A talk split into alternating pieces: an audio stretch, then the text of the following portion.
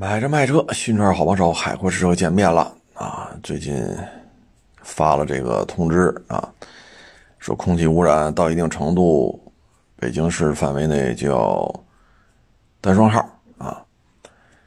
嗯，现在呢，就是油车、电车啊，就这个比例关系啊，就北京啊，我们以北京为例，十万辆车就是每年啊新增指标十万个。油标仨，电标七，三七开。现在北京的小客车范畴的大概是七百万辆啊。那这么些年执行下来啊，我们按一年七万辆电车来算，那也得有好几十万辆，好几十万辆。而且呢，油标你可以转成电标，自己就可以操作。你说你开的是一个油车，对吧？你把车卖了，指标空出来之后，你可以去买个电车，直接上，没事儿啊。所以北京呢这个电车怎么着也得超过五十万了吧？大几十万应该是有了。嗯，现在呢，你说这个秋收之后，啊，这个庄稼地收完了，过去是烧，烧呢可以把虫卵。这些有害的昆虫的虫卵什么的都给它烧死，烧完之后，这个灰烬呢，除了杀死虫子之外，也成了一种肥料啊，沤肥用。那现在呢，又说烧秸秆呢不环保，又不让烧。嗯，没有烧秸秆的污染了，但是呢，秸秆不烧呢，虫子这个卵就会到来年就会长出来虫子啊，嗯，你的解决方案只能是撒更多的农药啊。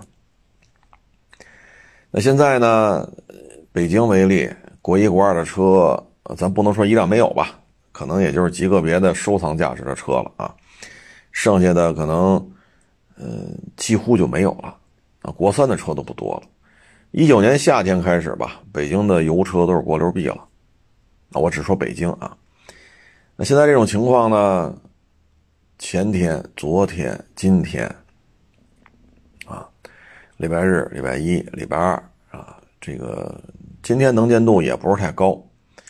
我在我办公室里头看天通苑那一片大塔楼，只能看见轮廓，只能看见轮廓，塔楼上的这些窗户什么的就看不清楚了，就是一个眼儿，是一栋楼。嗯，所以这事儿就有意思啊，挺有意思的。那现在呢，电动汽车呢这个发展，呃，环保这一块呢，就车本身它的运行是不产生尾气的，啊，就是纯电。但是电哪来的？啊，咱们国家呢，火力发电技术应该说是世界第一，然后就是核电。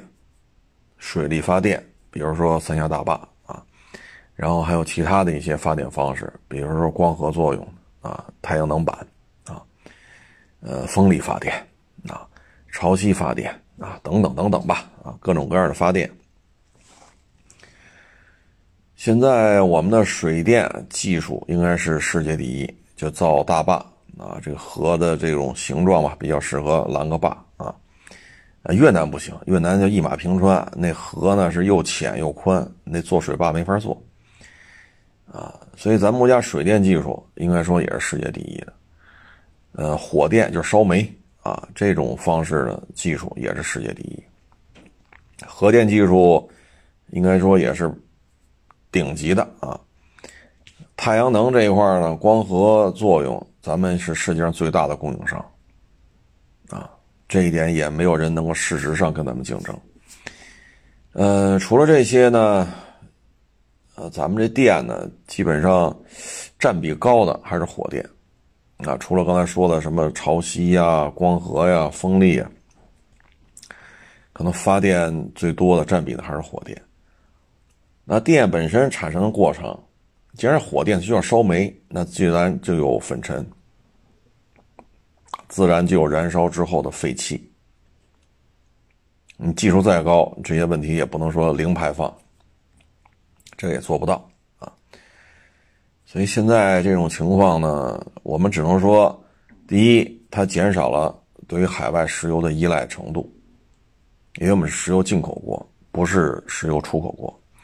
第二，我们在新的动力结构上，让日本、德国、美国啊，包括思密达呀、法兰西呀、意大利呀啊等等等等吧，啊，可能让这些烧油车的主机厂呢倍感压力。啊，那在这种情况之下呢，它是主要是两这两点好处：第一，减少海外石油的依赖；第二呢。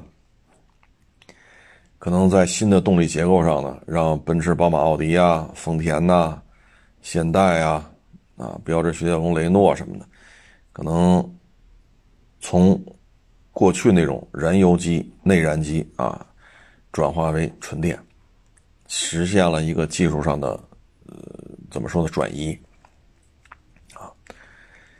嗯，现在呢出口的新能源汽车确实也挺多啊。对于一些电力比较充沛、基础建设 OK、气温也不是太寒冷的地方，呃，油车还是 OK，呃，电车还是 OK 的，啊，这里边我们能看到像泰国，啊，对电车还是持一个非常开放的态度，包括印尼啊，所以这这就是目前的一个现状吧。但是你要说咔嚓一刀啊，说明儿啊，所有的油车全给我停了，那现在牵扯的问题是什么呢？石油海外的依赖的石油进口确实会大幅度减少啊，因为咱们国家有几万辆机动车，电车只有一千多万，啊，也就是说几亿辆车需要加油，你甭管加汽油、加柴油，它得从海外进口，因为我们刚才也介绍了，咱们国家石油进口国，虽然咱自己也有油田，但不够用的，所以你这几亿辆车全部清干净，全部改成纯电，那石油的进口量会大幅度下降。啊，不能说没有，只能说大幅度下降，有可能实现自给自足，有这种可能性。但是呢，这里边牵扯一问题：购置税收不收？现在是不收的。养路费怎么办？四亿辆也好，三亿辆也好，两亿辆也好，甭管是几亿辆，这些车烧油的车，它加的油都是有养路费的。对吧？这个我相信大家都知道这事儿，但是电车不交养路费，国家拥有就给咱们建设了啊，地球上最大的公路网，这个养路费是由油车来承担的啊，电车不出养路费。第三，企业所得税，一汽大众、上汽大众这两家二一年、二二年合并之后的企业所得税。大致是在八百亿人民币每年，大致是这个数。而特斯拉不是特斯拉，就比亚迪、佳宁德时代这俩应该是新能源汽车里的，呃，拔了份儿的啊，头牌。一个是造车的，一个是造电池的。那他们俩企业所得税加一块也就是过二百或者二百左右。所以就看得出来，整个电动汽车产业链，如果把所有的油车全部砍掉。第一，养路费分儿逼没有；第二，购置税分儿逼没有；第三，企业交的税费，目前看交的最多的就是比亚迪加宁德时代，但这俩加一块也就过二百亿。他们俩加一块只有两个大众的企业所得税的四分之一，而其他的造车新势力几乎都是亏损的，几乎都是。你说咋整？你说咋整？那你说啊，理想挣钱，理想才卖了三四万辆，他说他盈利了，就这个基数，他能交多少？他三万四万，就这个量，他是也从数量上看，是不是也就是比哈弗 H 六多卖了一点点啊？他这个量是不是也就是轩逸一个月的量啊？你说我这客单价高，我卖好几十万。你就卖三四万辆，你所能交纳的企业所得税能有多少啊？这些巨大的亏空谁来填？所以我们发现一些电吹的博主呢，就是我不知道生活当中是不是也是这个样子啊？我不知道生活当中是不是也这个样子啊？就是只看对自己有利的，对自己不利的不看不说，你这咋整？当然了，有可能是拿了钱了，只能这样做。但有些时候你会看出来，就是，呃，选择性失明啊。所以你跟这种人生活当中得少打交道。什么事情对他有利的都是好的，对他不利的全部屏蔽掉。你跟这种人如果工作当中、生活当中有交集，你十有八九是会吃亏的。所以跟这种人一定要保持距离。你看他们写的东西，你就能看出来。心术就是你的心术是怎么体现的？通过你写的东西也能看出来。啊，那这些问题你看他们去说吗？不去说。那现在这这问题了，就是交了购置税的，交了养路费的，企业呢交纳众多企业所得税的，他们的车就限行；不交购置税的，不交养路费的。企业几乎这些造车新势力啊，几乎都是亏损的，他们是不限行的，这就是现状啊，这就是现状。那养路费谁交的？油车，那油车限行吗？限行，严重的时候单双号。电车限行吗？不限行。那他交养路费吗？不交。我们说这个问题呢，我是不愿意看到呢，就是出现族群撕裂、族群对立。我是不希望看到这些的，但这个事情就是这样摆着的。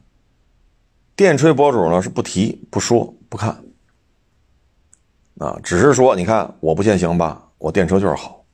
那至于说你这个电车生产过程当中是否产生了有害气体呢？不听、不说、不看。那你这车交养路费吗？不听、不说、不看。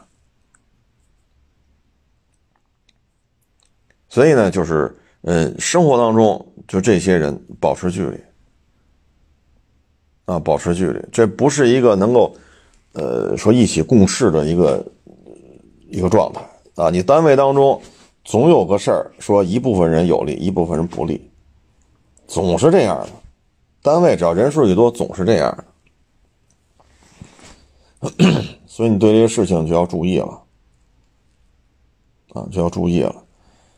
嗯，咱不抛开那些，抛开那些，那是你愿意搭理的，不愿意搭理的，或者你觉得这个人，呃，有点小人得志啊，还是为了钱，说男儿膝下有黄金，裤衩跪这儿了，他就能拿着钱。咱这不不去讨论这些问题了，就刚才说这些事情，它都是客观存在的，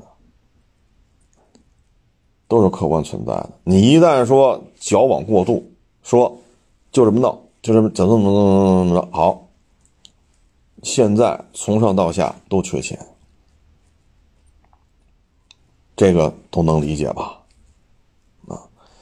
所以呢，你现在就这个污染，你看礼拜日、礼拜一、礼拜二，啊，就这么个现状，咱能说什么好呢？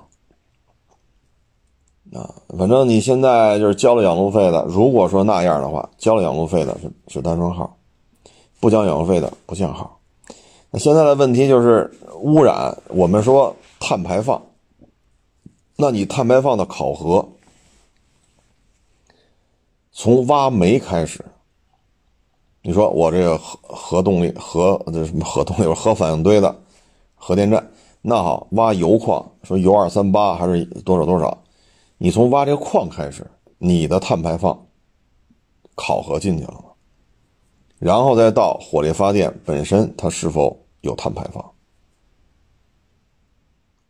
就这些问题是你是分段计算的，还是从这一铁锹下去开始挖土，挖到多少米深就有煤，把煤挖出来？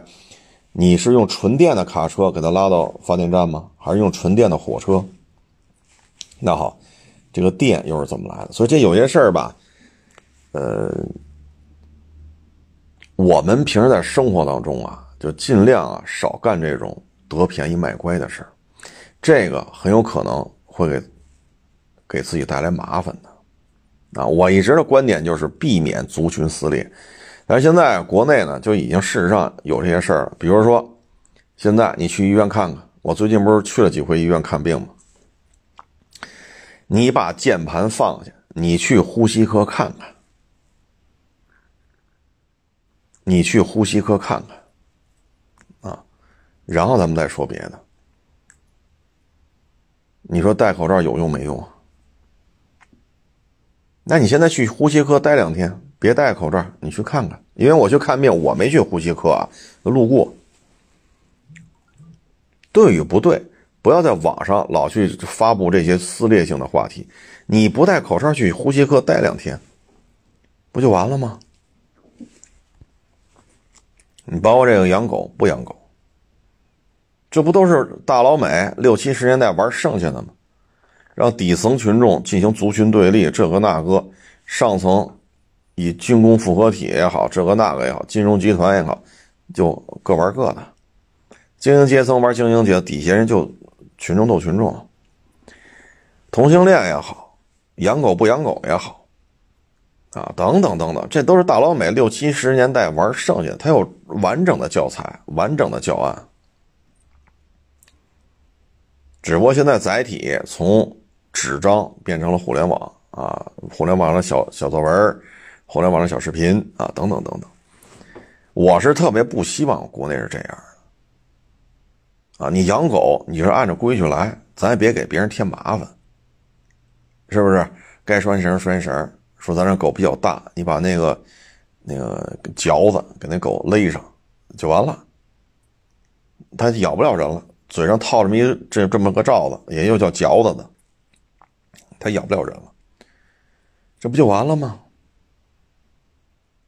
你看昨天拘那个行行政拘留，我就养狗怎么了？你抓你的，我养我的，不服就试试，我就放狗，就吓唬那孕妇。把孕妇吓哭了，吓一跟头，我觉得可高兴了。我就养狗，怎么着啊？这就叫得便宜卖乖，什么下场？行政拘留，这几条，这几条大狗都得处理。所以呢，从你是如果你是作为一个车评人，你说你拿了钱了，所以说好，咱都能理解，对吧？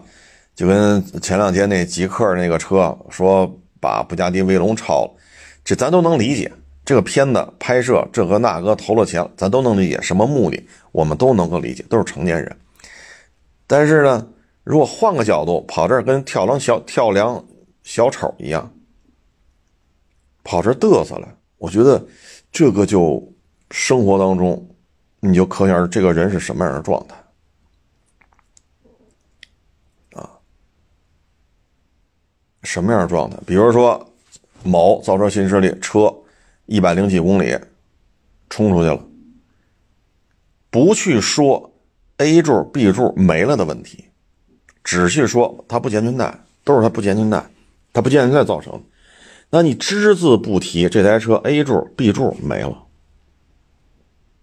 只字不提，为了拿钱，永远都是厂家发什么我发什么，厂家发什么，OK，这我都能理解。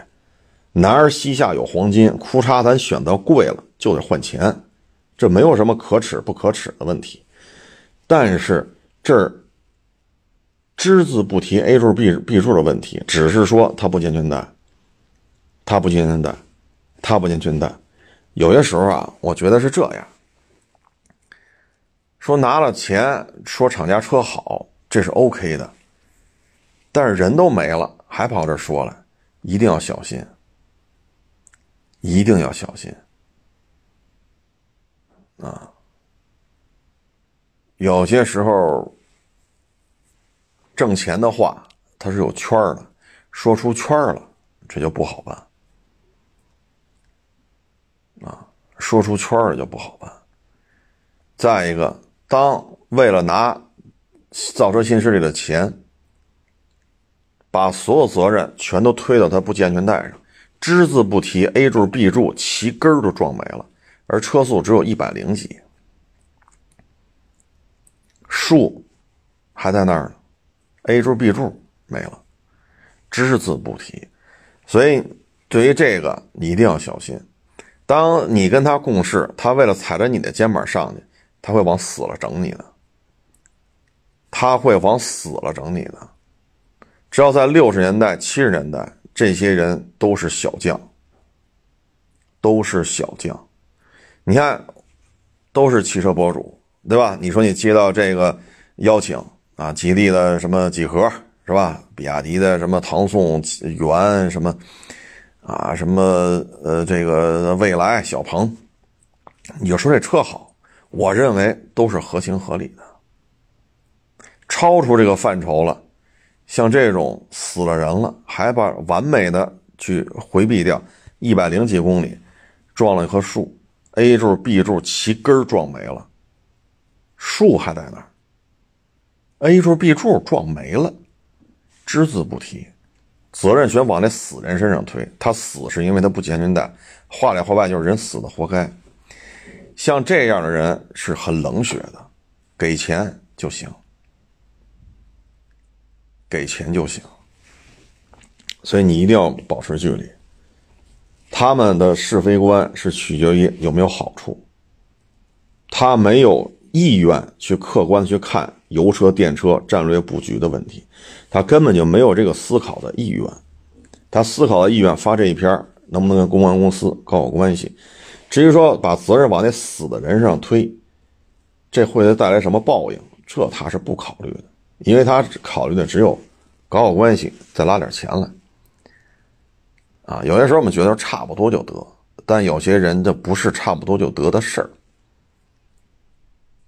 啊。所以你各位呢，就是你生活当中如果这种人，一定得注意，少和他一起共事。他的利益比死人活人还重要啊。所以呢，生活当中你会看到啊，这所谓大博主，那个所谓大博主，啊，呃，有些时候啊，就是一个分寸的问题，啊，分寸的问题，啊，像有些人做的就比较好，厂家发文了，这个那那这，反正就归的归齐就一大堆，我这车没事他死是他的事儿，他不系安全带，所以他死了。至于说 A 柱 B 柱，那都是一带而过，A 柱 B 柱齐根没了，树还在。这不重要，但是有些人呢，就属于，因为我看啊，就属于还算是有有点儿，还知道这些公德心的问题啊。有的写“逝者安息”，啊，以后大家注意安全就完了。有的不讲，咔咔咔咔一些写好几百字全都说他不系安全带，死是他不系安全带，死就是他不系安全带。这个就如同于另外一家样品牌。凡是死了的，就两种解释：第一，你不会开；第二，你想不开。对于那个品牌的那超大规模的法务部，我给他的评价就是俩字儿：速棍。他们没有正义感，没有维护什么叫正义。他们的正义就是我能拿着钱，我得名得利。他们上了这么多年的。牛逼大学，考了这么好的学校，拿了这么硬气的学历，他们出来维护了谁的公正？如果所有的出了事儿都是这两种解决解决这个答案，你不会开，你想不开，这事儿是不是也不正常？你没发现这是一类人吗？这是一类人。啊所以各位呢，就是你可以看网上这些东西都是谁都能看啊，公开的，写了什么说了什么，都会看得很清楚啊。有些事情呢，你说，假如说某个走入新势力给我钱了，拍个片儿拍这片儿没问题。如果这车死了人，这那闹得比较大，最后厂家出通告说得转一下，考虑和主机厂的关系，我可以转，但我不会这么写，逝者安息。就完了，或者以后让我们注意行车安全，就写几个字就完了，啊！所以这个现实生活当中啊，这拉一派打一派，这都属于什么呢？办公室文化玩的倍儿溜，玩的倍儿溜，啊！反正各位就是看吧，啊！电车呢，刚才说了两大战略优势。啊，或者说战略诉求，第一，降低由于私人小客车导致的大量的海外石油依赖，因为一旦马六甲海峡出了问题，咱们是被动的。陆路管道有，自己有没有海里的油井？有。路上有没有油田？有。但终究是进口的量，在这摆着呢，这是战略安全的问题。所以这个说搞电动汽车，我是支持的，因为要考虑国家战略安全，所以我坚决支持国家搞这个。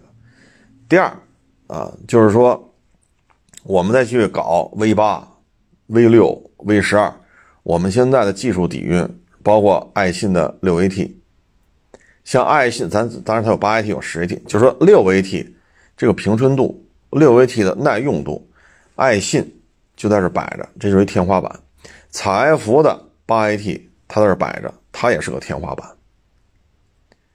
不论是日系流派还是德系，当然还有奔驰的自动变速箱啊，等等等等，包括现代也有自己的变速箱啊，其他主机厂也有自己的变，就是说咱以这为代表啊，他们就是天花板，我们要突破的很难很难了。就好比说，印度现在搞家电。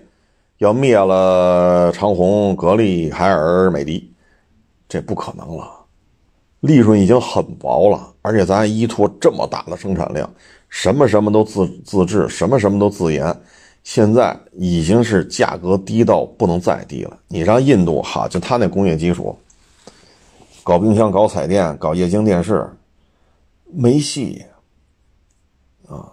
短期之内是甭想这事儿了。所以呢，咱们现在说走电动，相当于从另外一个角度给他们施加了巨大的压力，以至于北美以美国为代表，非关税贸易壁垒，包括欧盟的反倾销啊、反补贴啊、反补贴，说白了就是我们这条路对于西方高附加值工业产品形成了巨大的冲击。我们本身也有油车，比如坦克五百 啊，比如说。我们的 MG 系列在海外有很多燃油版，比如说 4S75 Plus，啊，这都是油车，啊，包包括长城呃什么厂，就是吉利那个帝豪，那三厢车原叫 DC 呃帝豪 EC7，也生产这么多年了，那也是烧油的。我们既有烧油的，也有烧电的。我们通过这种方式，可以让西方发达国家的高附加值工业产品受到巨大的冲击。这也是我们产业升级、扩大海外市场，这是一个战略规划。从这两点来讲，我是坚决支持的，没有任何问题。战略规划是对的。当然，你至于说将来说北京这个限行，那刚才我说那些也是限行的时候事实的现状，就是说购置税、养路费谁交的？企业所得税现在是吧？就这么一情况，这也是客观现实。咱们把这事儿要说，就从上到下，从战略到战术，从宏观到微观，你都要说一遍。你不能说厂家给我钱了，死人活该，压没钱军带都是他的事儿。一百零几的速度，A 柱 B 柱齐根儿没了，树还在，你只撞到这棵树了，责任都在于他不建军带，跟别人没有任何关系。厂家怎么写是厂家的事儿，你作为一个，当然他认为自己是车评人啊，就是你在转发洋洋洒写好几百字儿，这合适吗？你说秦桧住了一个是吧？金属的秦桧两口子跪在那儿啊。几百年的以来啊，就遭历朝历代的人唾弃。那是情话咱普通老百姓不是罪大恶极，死了之后还要埋汰人家，没有意思了。他不是杀人犯啊，他也不是那些坚定的美狗、坚定的大汉奸，他不是，他就是个老百姓。你要指责他不系安全带，说没有安全意识，那你再说说 A 柱 B 柱怎么回事？只字不提。所以呢，就是生活当中遇到这种人，对自己有利的往满了说，往大了说；对自己不利的只字不提。跟这种打交道一定要小心啊！电动汽车，我们的态度，就我个人一直就是十万八万、十三五万，这多少期了，我都是这么态度，买就这个价位。啊，私家小客车嘛，对吧？你也不可能买一个载重二十吨的电动卡车上下班去，你不就是买个小两厢、小三厢、小 SUV，是不是？七八万、十三五万，这都能买着。不要再增加预算了，赔的太厉害，赔的太厉害！你至于说这个限行不限纯电，那您这不就属于抛开事实不谈了吗？那好，油车明天就不让卖了，养路费谁出啊？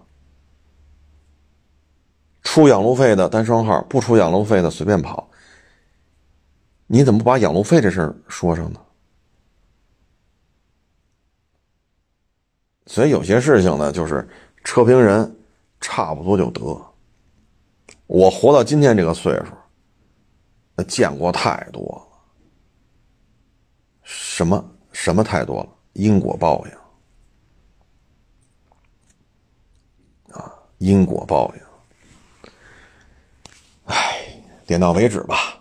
啊，理解它是有一个范围的。说我拿了这个劳斯莱斯的钱。我就他妈天天说劳斯莱斯好，劳斯莱斯比飞度好啊！买菜去开劳斯就是比飞度好。说越野去，劳斯莱斯就是比牧马人好。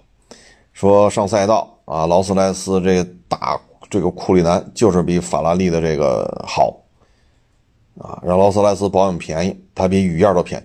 拿了钱了，那我就这么说，这个都能理解，因为你拿了钱你就得这么说啊。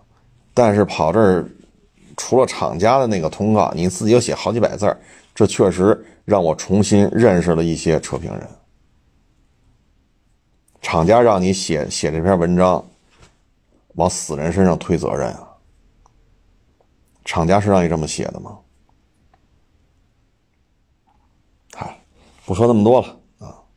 说到这儿呢，就是这两天 有一事儿闹得挺邪乎。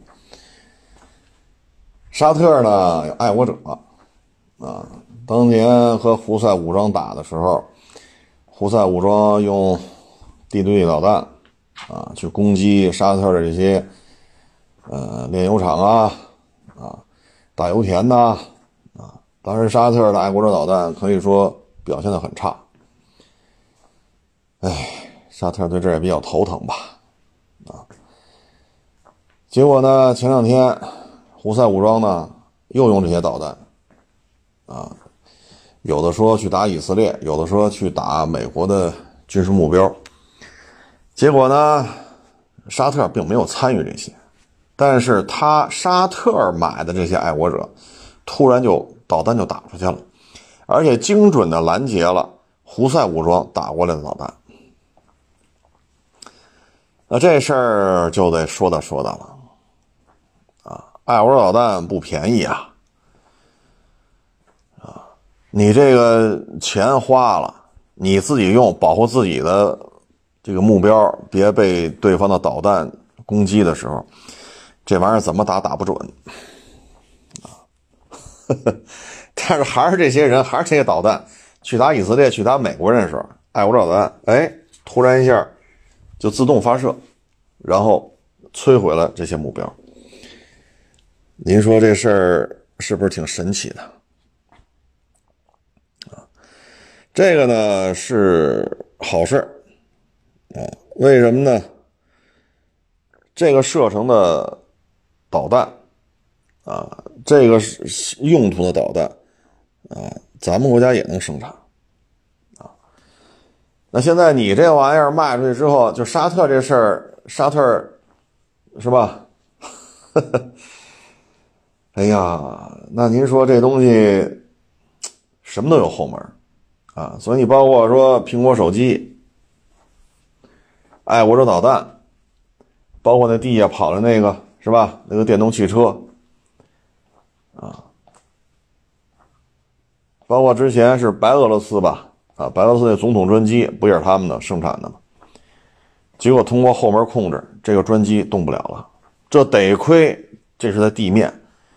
这要飞在空中，通过后门控制，那这专机上这些对吧？这个国家领导人连个尸首都找不着，上百吨重的这种大客机要栽下来，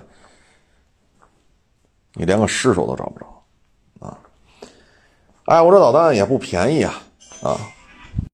爱国者呢，这造价并不低啊，一套爱国者导弹系统呢，大概是要十亿美元，一枚爱国者导弹呢就要好几百万美元。那等于就是我花了钱，就好比啊，我花了钱我买的车我开不了，你能后台遥控，你能后台遥控这台车往哪开，你有智能驾驶，我花了钱我开不了，是不是可以这么理解？当然这东西比较贵啊，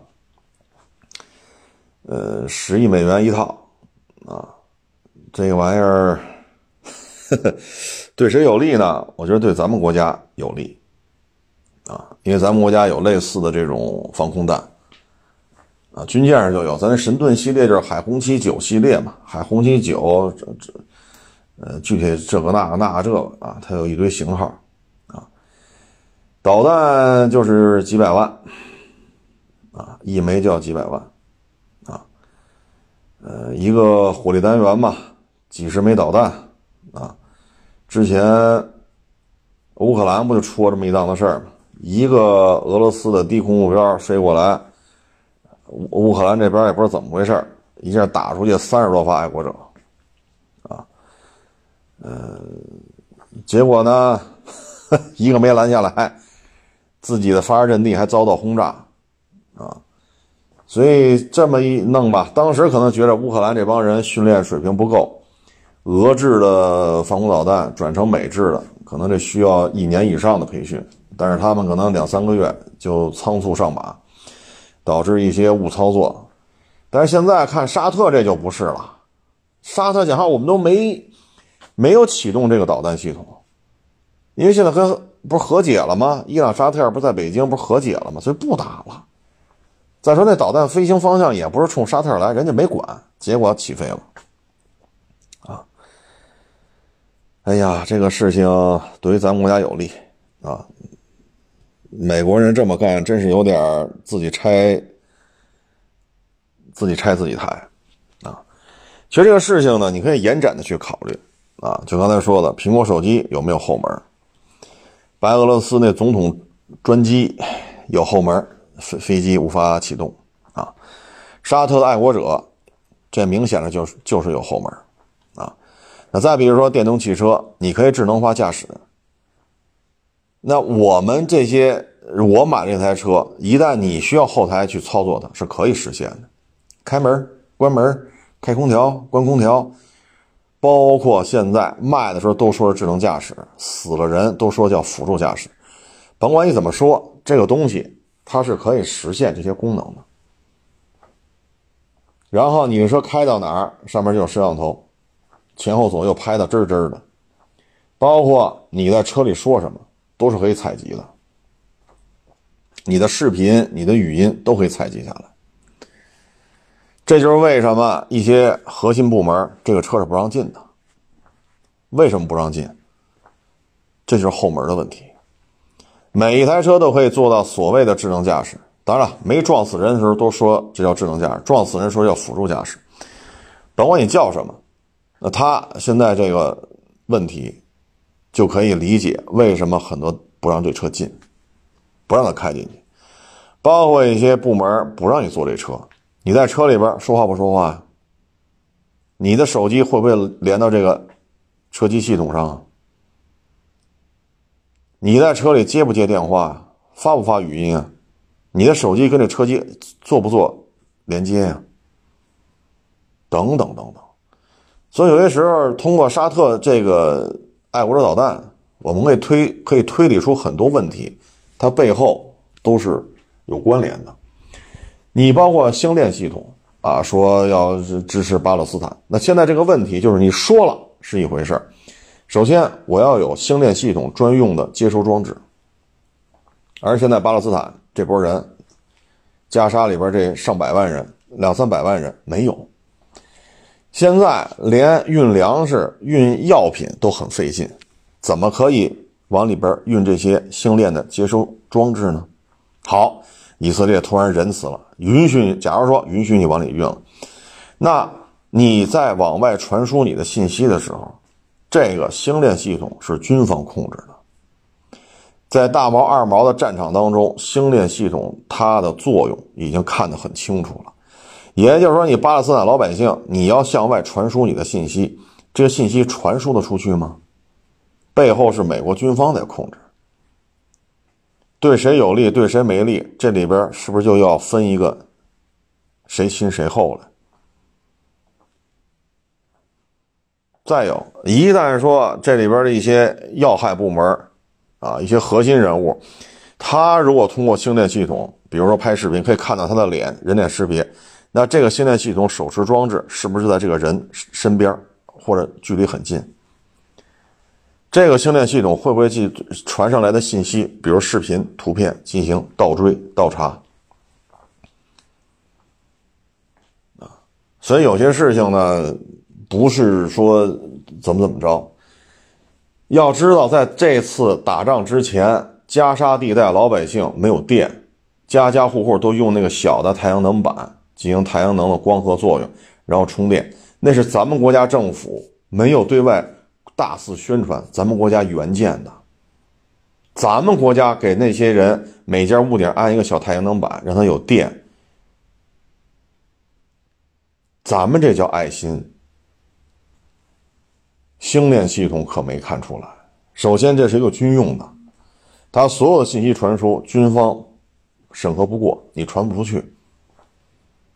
不是你想外想想往外传什么就是什么。那 TikTok 为什么北美、欧洲又要办呢？就是因为这次太多老百姓出了被屠杀，这个那，这些信息传的太多。要知道，Facebook 啊，包括其他的，都是一个字不提。凡是提的都是以色列怎么惨，以色列怎么可怜。但是 TikTok 因为是中资的，这个口子这次没扎住啊，所以你看英国也好，日本也好，思密达也好，德国也好，美国也好，支持巴勒斯坦的以万人为单位，比这个级别高的游行越来越多。所以星链系统你得想清楚，你用了它的，你的手持手持终端设备是有定位的。你拍了你的视频，你这张脸，它可以做人脸识别的，这不是在吹。俄乌战俄乌战争打了六百多天了，战场上这些士兵的脸一旦露出来，马上会进行人脸识别，马上可以找到他的社交账号，找到他爹妈。这事情都发生过，你往回倒，打了六百多天了，为什么后来俄罗斯的部队一律戴面罩啊？所以这是一揽子啊！咱们去给他们援建，每家每户安一个小太阳能板，最起码能点一盏灯吧。咱们这叫有爱心，默默无闻。很多年前咱们援建的，所以有些时候，爱国者导弹这个事情，你可以看出了很多的问题。啊对于咱们是有好处的，本身沙特啊，以他们为代表的中东这些呃国家呢，买中资的武器呢，买的挺多的，啊，那这个爱国者这事儿再一出，行了，啊，那中式武器的可信度就会越来越高，啊，其实举个很简单的例子，就是电动汽车可以无人驾驶啊。多少人都在这拍这片炫，对吧？再把驾驶席座椅放平了，呼呼睡；要么主驾没人，跑副驾那儿玩电脑去；要么这主驾、副驾都没人，跑后排这个看书去。就在马路这么开，多少人在这炫这些东西？那你想过没有？这个东西是可以通过互联网遥控的，一个道理，一个道理啊！哎。现在说开打地面战争，那就打呗。但是咱又这么说啊，这个不到一千万人的这个国家，就非要这么干，那真是结了仇了。拉着美国站在所有阿拉伯世界的对面，啊，这是，呃，怎么说呢？这种选择，啊，实际上是一种衰落的表现，特别是对大老美，这个真是一个衰落衰落的表现啊！走一步看一步吧，啊，走一步看一步。嗯，爱好和平，发展经济。其实现在这种大的衰退的这种氛围当中，其实很多国家的共识。唉，但是军工复合体觉着无所谓，反正越打越挣钱。至于说国库空不空，这个那人家不操心啊。你看这两天泽连斯基，呵呵，没人搭理他了啊。欧洲也顾不上他了，美国也管不上了啊。泽连斯基，你看现在这两天大毛啊，不论是空中力量还是地面部队推进还是比较明显的啊。这场战争呢，就充分的体现了资源的价值。你的炮弹，你一个月能不能生产个三十万枚、五十万枚的炮弹，而且要长年累月的生产。你达到这个炮弹的生产量，再加上库存，你像这场战斗，大毛二毛干了六百多天。你一像合着一天一万枚炮弹，你也照着这个量，你的炮弹生产它的火药引信啊、机加工，包括你这个铜皮壳子啊等等等等，你有没有这个储备？包括火炮，炮弹呢，它是有发射之后对于火炮。它是有数量限制的，超过数量之后，炮管里边这个磨损就比较大了，炮弹的精度就比较麻烦，还要去用。除了精度会进一步下降之后，还要用，那有可能是炸膛。所以你无缝钢管，这也是一个产能的压力啊！你一万发一万，一天一万发，一天一万发，你这个是吧？方方面面都是。你包括以色列，拢共就这么大几百万人。你能持续多长时间？说持续三十万部队，你的战争潜能是取决于国家的综合国力的。这个国家太小了，三十万部队能持续多久啊？啊，你的大量基础能源都是进口的，啊，包括你子弹，你别小瞧这玩意儿，金属加工、火药、冲压，等等等等。你现在这三十多万部队，平均一个人不到十发子弹。你包括他有梅卡瓦，包括 M 一零九 A 六，他有这些东西。那好，炮弹呢？包括现在梅卡瓦坦克战损这么高，你的炼钢，你的这些能力，在这种战争状态下，你能补充多少？所以这都是问题，啊，这都是问题。嗯，他有他的选择，他认为。弄干净，他就踏实了。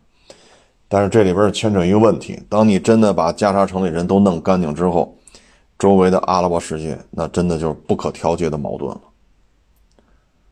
真的就是永远无法调节了。不会在短期之内不会有人再去跟他谈这个和平，谈那个和平啊！因为经济下行，但凡有点战略眼光的，都是要合作共赢，因为抱团取暖。啊，当然，电吹是不理解这个啊，他没有这个战略判断、战略评估啊，只要沾电就是好啊，所以咱们这个之前请他们了，巴勒斯坦的来了，但以色列这边不尿咱们，那意思就是跟你有关系吗？那好，那现在逮谁跟谁是吧？哎呀，就没有不被他骂的。啊，除了五眼联盟，啊，除了大老美，骂个遍啊！那这种局面下去，其实成年人都可以想象你后续会是什么样啊？后续是什么样啊？所以这东西就走一步看一步吧。但是我觉得爱国者这事儿对于中东地区的军火采购，对咱们是很有利的，非常有利啊。你看，沙特王室到底下城市大量采购华为，说白了也是对苹果的不信任。再一个就是军火，啊，挺好啊，能咱都多卖点军火，咱也挣钱呢，啊。大概其实就是这么一个前后的逻辑关系啊。说到这儿呢，正好丰田张楠啊，东京国际车展说是又开骂了。他说对于电动汽车的抵制是正确的啊，怎么怎么着怎么怎么着。其实呢，这个就是日本现状导致的。日本本土的电产生的成本是比较高的，火力发电，它自身这煤怎么办？核电站是吧？这核污染水这还没弄，还没弄明白呢。啊，太阳能发电，那日本这个地理位置又在这儿，啊，所以电对他来讲确实难度比较大。本土对于电动车确实是有一些客观的情况在这儿，但是你是以出口为导向，因为国土面积、国土范围内的人口数量都在这摆着，这就是说的嘛，就是你可以认为它是有缺点的，但它也是有优点的。你看我对电动车的态度就是七八万、十三五万是 OK 的，买是没有问题的。你再往高了花，确实啊，性能会很好，尺寸很很大，配置会很高。那你卖的时候可以赔得一塌糊涂，这些都能接受，那你就买。卖的时候别哭天抹泪对吧？包括国家搞这个事情，两大战略因素：第一，减少海外石油进口的依赖，一旦马六甲海峡出事会很麻烦的；第二，通过电动车的方式，从另外一个角度去怎么说呢？掀翻西方资本主义国家高附加值产业的这种产业链。从这两个角度，我认为是 OK 的。但是丰田章男这现在就是骂大街了，啊，我觉得这就没有意思了，啊，其实现在对于韩国、对于日本，啊，很多时候他们觉得，嗯，过去比咱强，啊，现在有些部分也比咱强啊，你比如燃油车，你比如数码相机，一部分高端机床，啊，这些确实日本做的比咱强啊，但是对于他来讲呢是接受不了邻居穷，现在邻居富了，接受不了。咱们这边心态呢就是，操，你就那么大点地儿，一片乌云，全国下雨，你能掀起多大的浪花对吧？耗子尾巴上那脓包，你能滋出多少黄汤来？啊，秋天的蚂蚱能蹦到几天啊？啊，兔子的尾巴能长多少啊？啊，所以。对于他的一举一动，咱们这边好像就从老百姓的角度来讲，不是太关心了，因为现在已经逐渐认为你的国家有点小，包括思密达，爱咋地咋地，咋地你也得从中国进口泡菜，对吧？你他妈连泡菜都解决不了，你他妈能解决个啥？啊，所以现在就是心态。啊，但是这种心态呢，我觉得作为这么大一个年产一千万辆的汽车主机厂来讲，嗯，这么骂大街不解决作用，还得搞，毕竟你是出口为导向的，你出口北美、出口欧洲、出口东南亚，你说基础设施差，比如说非洲，那纯电肯定不现实，那他妈不不停电都做不到，恨不得每个礼拜都停好几回电，有的地方可能。一天就来几个小时的电，你跑这卖纯电汽车去，疯了吗？这不是？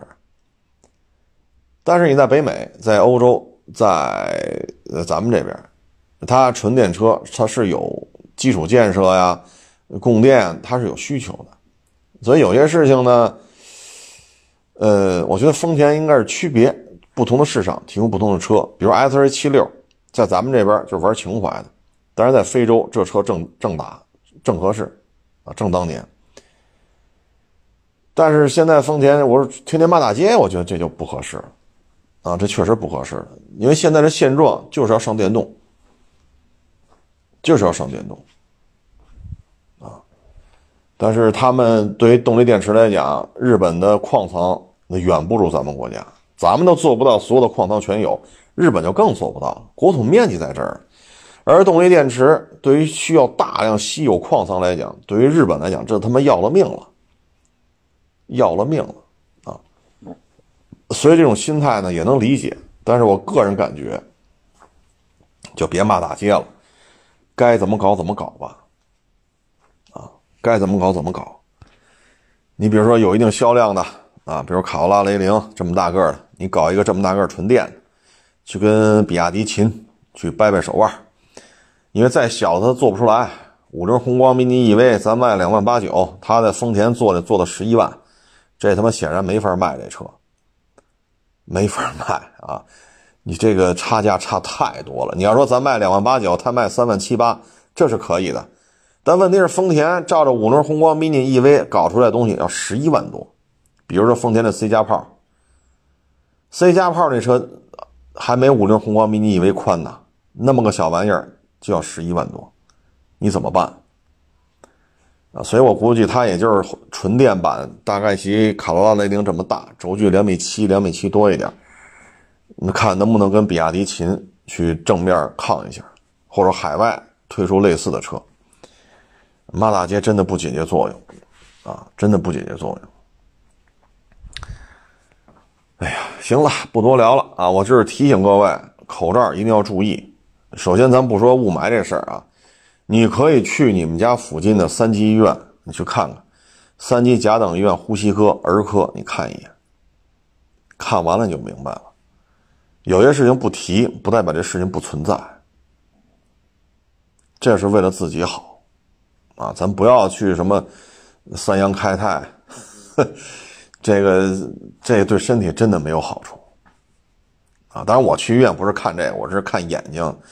啊，看其他的，我这不是呼吸的问题啊，所以呢，有那功夫网上天天较劲，跟这打嘴炮，跟那打嘴炮，你不如实地去看看。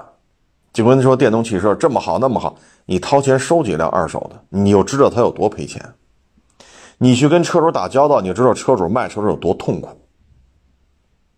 天天在键盘上，当然了，你也不需要买，即使你开上了，那也是厂家拿这车抵一些宣传费用。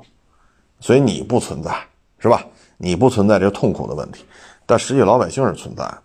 所以有些事儿啊，别说出圈否则的话，像威马当年吹过的，现在全挨骂。啊，反正电动汽车就这么一现状，啊，国家的战略层面，实际现状，咱们都分析了，有优点，有缺点，有适合的，有不适合的。您看您什么条件？你能消费什么样电动车？结合自己条件来就完了。但是它的不足也要考虑清楚。国家这么搞是有战略规划的啊，所以把这事情通盘考虑清楚就行了。啊，至于说 A 柱 B 柱全没了，人也没了，树还在，我们只能说逝者安息吧。至于说车评人对 A 柱 B 柱的事儿只字不提，什么责任都往死人身上推。如果这是厂家让你这么写的，厂家，你可真是让么怎么瞧得起你？如果是你这么写的，厂家没这么说，那您可真是男儿膝下有黄金了啊！甭管怎么说吧，反正这事情就是这样啊。呃，逝者安息啊，大家呢开车也注意行车安全，嗯，系安全带，不要过分的去相信所谓的智能辅助驾驶。啊呃，方方面面咱都得小心，因为开车无小事，啊，不论是自行车、三轮车、摩托车、电动自行车还是汽车，都是如此，啊。行了，不多聊了，谢谢大家支持，谢谢捧场，欢迎关注新浪微博海阔试车手。